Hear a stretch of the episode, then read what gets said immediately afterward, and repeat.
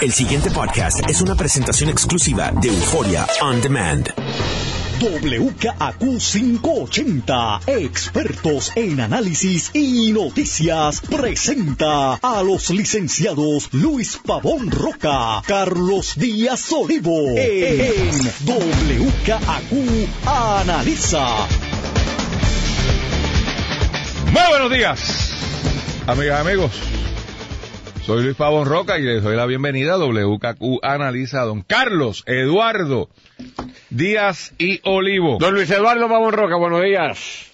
Déjame antes que nada, o antes que todo, invitarte a ti y a todo el mundo a jangueando en el weekend este este jueves esto es un botate Metropol de Atorrey ya usted sabe que del saque hay buen party. Segundo, para tu gusto, Peruche, tú no estás invitado porque esa vaina del vino blanco con las morcillas no va. Pero tal vez deberíamos hacer una acción concertada y llevárnoslo. Ah, eso es A ver si lo sale- salvamos. Pues yo creo que sí. Peluche, sí, vete para poderte dar un vinito tinto por lo menos. Eh, voy a tener a nada más y nada menos que Humberto Ramírez Y a rayo. en Parranda Navideña, porque ya la Navidad, en la versión petit del Big Band. Van tocando cosas de Navidad. Oye, eso Oh, no, sí. tienen un concierto brutal. De verdad. Es el, Sí. el jueves. Yo, de verdad, el, el lunes, no sé si es este lunes o el de arriba, pero en algún, en algún lunes, búsquense la página de Jangueando, que ahí tiene que estar. En algún lunes de, eh, del mes de diciembre, eh, hay el Big Band, pero claro, allá en el Metropolis La Verde. Pero este jueves tenemos, y yo no estoy seguro si es el Petit Band o el Full Band, porque Eso, van es una cosa tremenda. pero ¿eh? en Atorrey cabe. Es que los tuve en, aquí en Guaynabo, pero allí, tú sabes, Sí, el espacio es más reducido y se montó una cosa que sonaban brutal, pero era eh, reduced version. Ahora en Atorrey no estoy seguro. Pero va a ser o el petit o el medium o el full. No sé, la que sea. Vamos a tener un vacilón allí. Y voy a tener a Caris en su último, o no su último, su más reciente éxito, Buena Navidad, que gana el premio Paoli en la categoría Grupo o Solista Merengue del Año. Así que hay que felicitar a Caris. Bueno, ayer hubo fuegos artificiales en varios sitios, desde Boston hasta San Juan. Yo propongo empezar con lo que me parece más simple, que es la carta que envía Carrión ayer, mientras están cuestionando su existencia y su nombramiento, él se entretiene en enviarle una cartita a el GOBE. Dicen que regañando al gobernador, dice Sí, la sí, prensa. sí, sí, sí, sí, sí, sí, sí, pero, pero, ¿y? Ajá, ¿y? ¿Qué va a hacer? Yo no sé, cuando un mamerto coge de zángano a alguien, ¿cómo- ese alguien qué es? ¿Doble mamerto? O sea, Carrión dice, no me han enviado los proyectos de ley y esa orden ejecutiva no me la han enviado. Chico, man, chico, man, tienes que enviarle eso porque por promesa tú estás obligado. Y ha mandado 100 cosas de esas, chico. Ajá. ¿Y? O sea, Carrión no se da cuenta que ha hecho el ridículo y que continúa haciendo el ridículo. Yo no sé si es que es su naturaleza. Tú lo conoces más que yo. Pero mandó una carta, ajá, diciéndole, dándole un chiquimán que tú tienes razón, pero ¿y qué va a hacer? Mira, te voy a decir más. Si es mamerto o no es mamerto. No, porque vamos a poner esto en perspectiva y no lo analizamos cuando pasó, pues porque una de esas noticias que se quedó en el tintero. El gobernador de Puerto Rico, con el tema del bono, que es la, la, la manzana de la discordia, hay, hay 100 instancias, según Carrión, de este problema, pero el bono de la Navidad es la, la, la, la manzana de la discordia. Hace dos semanas, dos semanas, el señor gobernador firmó una orden ejecutiva, que aunque él mismo dice que eso no sirve para nada, pero eso, tampoco, tampoco lo analizamos cuando sucedió. Pero firmó una orden ejecutiva con el tema del bono de la Navidad. ¿Por qué? O puesto de otra manera, ¿tiene que el gobernador de Puerto Rico firmar una orden ejecutiva para que se pague el bono de Navidad? No, Ya la ley lo dispone. la ley lo dispone. No tiene que hacer nada. Una orden ejecutiva, y esto no- ni el gobernador lo sabe, Una orden ejecutiva es una directriz específica del gobernador a su, a su, a su Ayudar. jefe de agencia Que lo puedo hacer hasta verbalmente.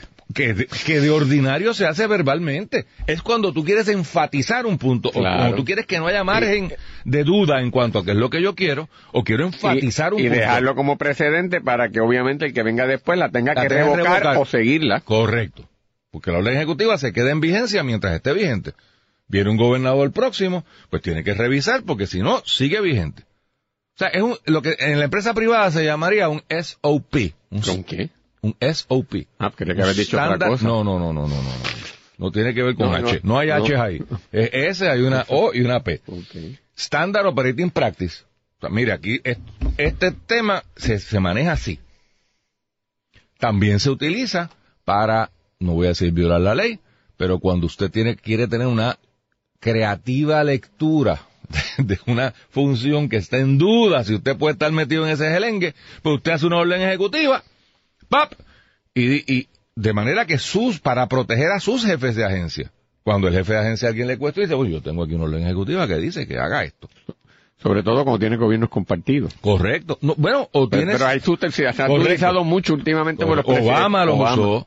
Eh, este mismo, No oye, sé. este mismo gobernador, que es tan mamerto que dice que no sirven para nada, pero, pero tú no, dice que esto no sirve para nada. El caso del, tema de la mujer.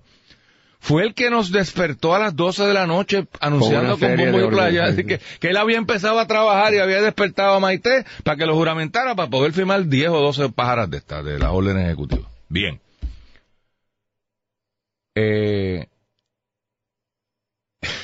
no rías, Fernando, que, que si tú- que tú sigues con el mamerto ese, o sea, Pero es ya que- sacas a uno de concentración. ¿Verdad? Mira, entonces, ¿por qué razón firma una orden ejecutiva el gobernador para el tema del bono de Navidad? Cuando es absolutamente innecesario. Se la puso al mamerto dos así en el plato, chico. Pero ¿qué, qué otra conclusión jurídica puede ser? Di- digo, oigo, me dice y yo revalúo. El gobernador es un reto a la Junta. Porque le está diciendo, ah, tú no quieres que yo pague, aquí está, tanta, si me quieres llevar al tribunal, sepa usted que ya yo lo ordené. Tómala, ¡pum! Y entonces, dos semanas más tarde que la Junta dice algo, y le da hasta el 21 de diciembre. O sea, la pregunta, señor Carrión, y yo no estoy tomando postura sobre si se debe pagar o no el bono, fíjese que es un análisis proces- procesal. Usted dice que eso está en contra de promesa. Gobernador dice que está dentro de su discreción. Tremendo, tenemos una gran controversia jurídica. ¿Y cuándo usted va a ir al tribunal? Después que paguen el bono. Vamos, ¿y qué va a leer el mandamos? Y todos los empleados que hayan recibido el bono tendrán que devolverlo. O sea, es un chiste de mal gusto, es una politiquería. Y ya yo estoy harto de todos los politiqueros del país. Sean mamertos federales, sean mamertos locales o sean mamertos del planeta. Hay que acabar con esta vaina porque es que yo... Mira, Digo, Vamos a otra ver, lectura para que me ponga positivo. yo, a mí me parece, por un lado, que a- en la manera en que se ha desarrollado la dinámica entre la Junta de Supervisión y el gobernador y el gobierno de Puerto Rico, hay dos señalamientos que podemos decir con respecto a la Junta. Una es la que tú estás planteando, con justa razón, que si la Junta entiende que ha habido una serie de violaciones, ha sido en extremo liniente o pasiva o tolerante, en no actuar y ir entonces al tribunal a pedir que se le dé instrucción al gobernador y p- colocar al, al- al gobierno en una situación, ¿verdad?, de desacatar la directriz de un juez. Plantea eso. Y, y- y vuelvo, y vuelvo ya mismo a eso. El segundo elemento con respecto a la Junta que yo creo que existe es un elemento de si aquí ha habido lo que una, en inglés llaman un micromanagement. Una intromisión al pormenor en cuanto detalle puede haber de la gestión gubernamental.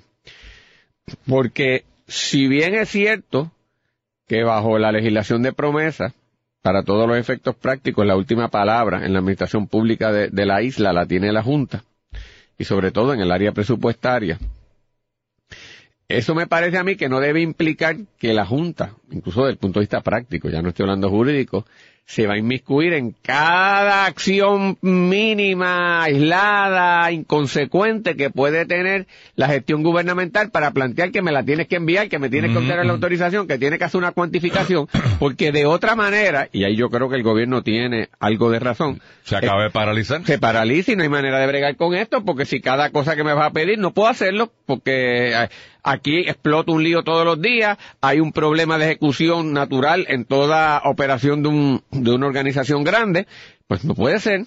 Entonces yo creo que la Junta a veces, por ejemplo, una orden ejecutiva, ¿qué demonios hace falta para la orden ejecutiva pedir qué? Si la mayoría de las veces la orden ejecutiva no tiene ninguna consecuencia. O sea, e incluso de leyes, que tú puedes decir que toda ley tiene que estar predicada en algún análisis de costo. Pues concéntrate en la que tiene un impacto Impacto, significativa, no en boberías que no tienen mayor impacto, aunque teóricamente tú puedes reclamar que tiene de, alguna bobería, de bobería en bobería quebramos el país. Eh, Claro, pero no te puedes perder en esto, es lo que yo estoy de diciendo. acuerdo, Todo de buen general escoge sus batallas. Claro. Entonces refuerzas el argumento, porque en algún momento, como llega tal detalle, tú puedes hasta cogerle simpatía al gobernador en esto, decirle, Claro. espérate, porque si no me dejan gobernar. Entonces, de lo contrario, vete tú junto y, vete allí, vete a Fortaleza y corre esto, lo cual no debe, no puede ser, porque no eliminaron la figura del gobernador, ni de la legislatura. Así que un ámbito de injerencia natural tiene que tener, y un ámbito también de discreción. Así que creo que la Junta tiene que ser un poco más cauteloso con eso, escoger sus batallas y cuando escoja sus batallas, como tú dices, en una cosa trascendental, ir hasta las últimas consecuencias.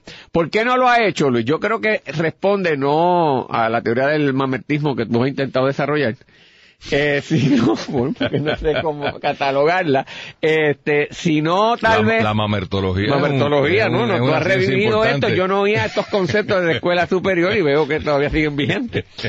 Este, yo, yo me parece que responde a una concepción de la Junta de ser tolerante con el gobernador y darle la oportunidad a- al gobierno de remendar las cosas y no estar peleando innecesariamente. Y se, y por y probablemente probablemente Luis por dos razones. Una porque se están cuajando y adelantando unas negociaciones importantes en lo que tal vez puede ser para ellos la cosa más sustancial, que es todas las renegociaciones de estas emisiones de deudas pendientes. Que de hecho lo es. Por eso. Ese, ese es el objetivo. Por eso, por lo tanto, no quiero eh, menoscabar el asunto. Oh, sí, y afectar eso. Y dos, como yo estoy tan cercano al momento en que me vence los términos, esa pelea tal vez la guardo para, para más adelante hasta que estas cosas estén atadas. Así que, porque yo tengo que presumir, porque no es que lo que tú dices tiene sensatez, eh, pero yo trato de buscar alguna racionalidad en la conducta de, de los, ¿verdad? De los protagonistas en esto, y me parece que eso está ahí. O sea, tú- que puede responder a eso. Si, si tú me es- preguntas, yo te trataría de explicar eso. Por eso tu teoría es que aún los mamertos son racionales. ¿Verdad? Porque si no, ¿Tú sabes cuál es el problema con esa teoría, Carlos? Y, y obviamente, hablando en serio, pues, concurro con tu, con tu lectura, eh, la cual no invadiría la teoría mamertológica. esto es difícil, ¿no? ¿Viste, Fernando? Es una cosa. Eh, y es lo siguiente, que si es verdad lo que está diciendo Carrión, y de nuevo no estoy tomando postura en esa, eh, o la he tomado en otros momentos, pero en este momento, para propósito de análisis, no estoy tomando postura. Pero si es verdad lo que dice Carrión, derrota eso, eso, ese segundo objetivo que tú estás planteando. Porque el problema es que vas a descuadrar el presupuesto del cual se supone que tú saques los ingresos para pagar lo que sea que vayas a pagar. O sea, hay un gran question mark de cuánto se va a pagar. Con Cofina aparentemente ahí hay un, deal y es como un 80%. Pero eso está predicado en que los numeritos que trabajamos son, si tú sobreestimaste ingresos o bajaste artificialmente los gastos, o, que es este, sería este caso, aumentas los gastos, pues, ¿de dónde Pero- vamos a... ¿Entiendes? O sea, sí, pero estás- lo que tú me estás, si estás- sí, pero tal vez hay, ahora que tú dices esto, puede haber un tercer elemento.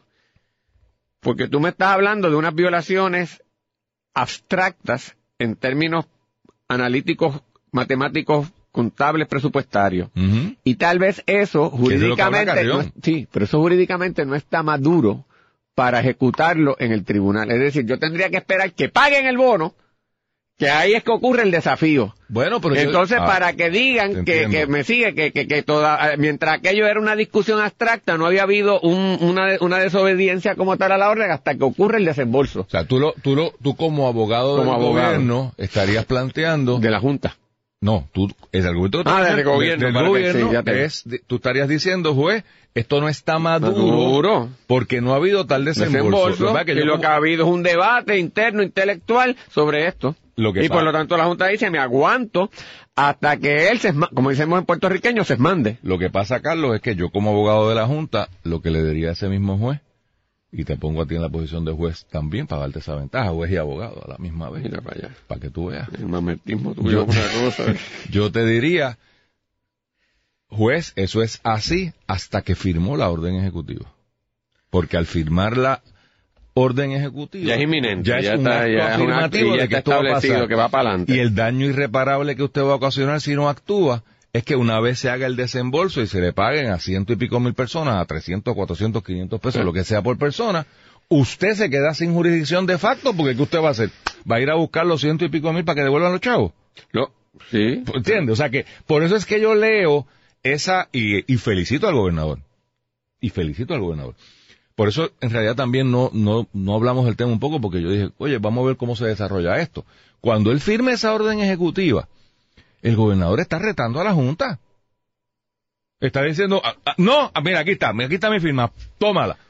Mete mano, brother, mete mano. Y no metieron mano. O, sea, o la metida de mano es esta cartita mamertológica.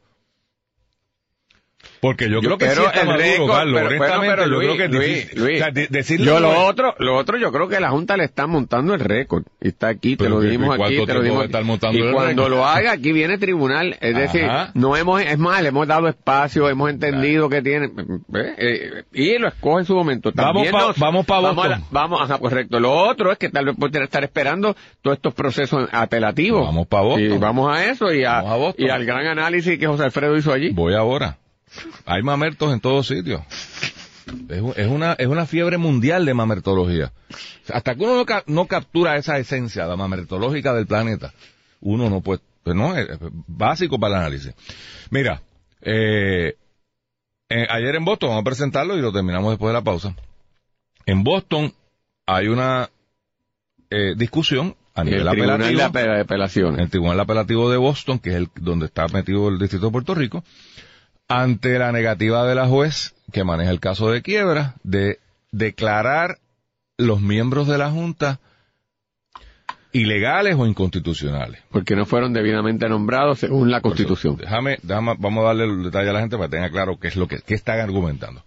Primero que nada, entienda usted que si la palabra politics make strange bedfellows, y yo no sé cómo traducir eso, la política hace Unos extraños sociedades, socios, unos sí. extraños socios. No Tenemos a los fondos buitres cantando el mismo coro en la misma canción que los sindicatos o uno de los sindicatos principales de Puerto Rico. Aurelios y Lautier están cogiditos de mano. Y allá fueron también a tener los legisladores del Partido Popular. Mire, mire que del saque, del saque. Hay algo que usted dice, ¿cómo fue eso? Bueno, el argumento, Carlos, tú lo das el resultado, déjame darle el detalle, es como regla general, bueno, como regla general, por disposición constitucional, los nombramientos de los funcionarios de alto nivel federal le corresponden al presidente, solito, allá en la, en el Oval Office. Él se sienta y designa a Carlos Díaz Olivo, secretario, ¿de qué tú quieres ser secretario hoy? De las Fuerzas Armadas. De las pues, Fuerzas Armadas. del Tipo agresivo. Departamento de Defensa, una cosa así. El de- chief of staff of- el, el secretario de Defensa, Carlos Díaz Olivo. No fue ni Boy Scout, pero yo lo voy a nombrar secretario de... Pero si Trump no ha sido nada y mira lo que está haciendo. Por eso.